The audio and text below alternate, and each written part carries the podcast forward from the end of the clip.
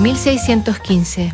La ciudad de Arica es parte del virreinato del Perú y principal centro de exportación de la plata que extraen de las minas de Potosí y en septiembre un terremoto grado 7,5 la sacude y luego recibe el impacto de un pequeño tsunami.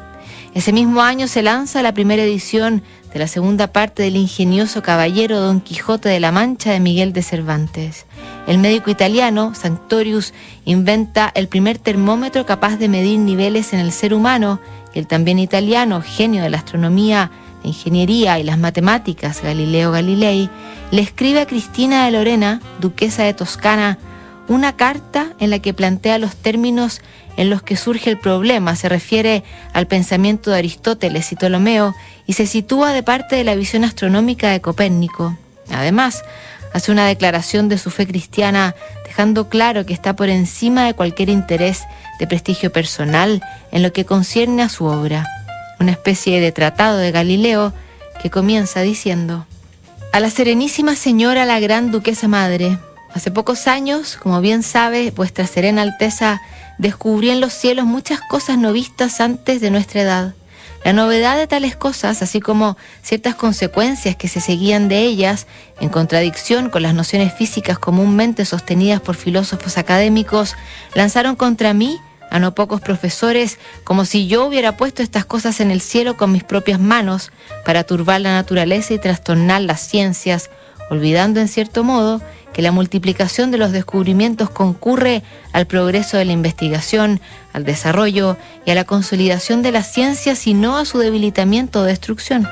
Al mostrar mayor afición por sus propias opiniones que por la verdad, pretendieron negar y desaprobar las nuevas cosas. A tal fin, lanzaron varios cargos y publicaron algunos escritos llenos de argumentos vanos y cometieron el grave error de salpicarlos con pasajes tomados de las Sagradas Escrituras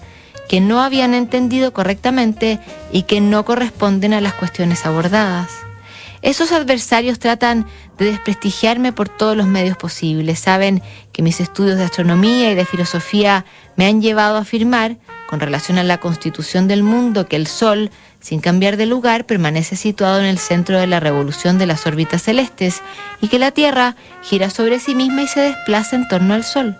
Advierten además que una posición semejante no solo destruye los argumentos de Ptolomeo y de Aristóteles, sino que trae consigo consecuencias que permiten comprender, ya sea numerosos efectos naturales que de otro modo no se sabría cómo explicar, ya ciertos descubrimientos astronómicos recientes, los que contradicen radicalmente el sistema de Ptolomeo y confirman a maravilla el de Copérnico.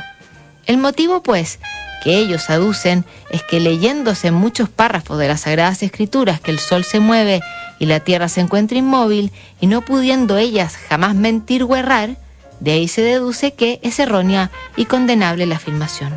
Contra dicha opinión quisiera yo objetar que en ningún caso las Sagradas Escrituras pueden estar equivocadas, siempre que sean bien interpretadas. No creo que nadie pueda negar que muchas veces el puro significado de las palabras se haya oculto y muy diferente de su sonido. Por consiguiente, no es de extrañar que algunos al interpretarlas, quedándose dentro de los estrechos límites de la pura interpretación literal, pudiera hacer aparecer en las escrituras no solo contradicciones y postulados sin relación alguna con los mencionados, sino también herejías y blasfemias, con lo cual tendríamos que dar a Dios pies, manos y ojos y asimismo los sentimientos corporales y humanos tales como ira, pena, odio y aún tal vez el olvido de lo pasado y la ignorancia de lo venidero.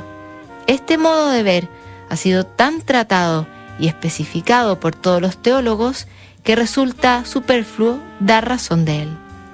Ni la coherencia de sus argumentos, ni la genialidad del observado e interpretado, ni toda la sabiduría de Galileo lo salvarían. En 1633 lo obligan a abjurar de sus ideas para salvar su vida. Galilei lo hace. Su obra sería prohibida durante siglos y solo 356 años después, en 1992, la Iglesia reconoce su porfía y admite oficialmente que Galileo estuvo siempre en lo correcto. A esas alturas, las grandes mentes contemporáneas como Albert Einstein y Stephen Hawking ya habían señalado a Galilei como el padre de la ciencia moderna. Revisamos otra carta mañana notables aquí en Duna.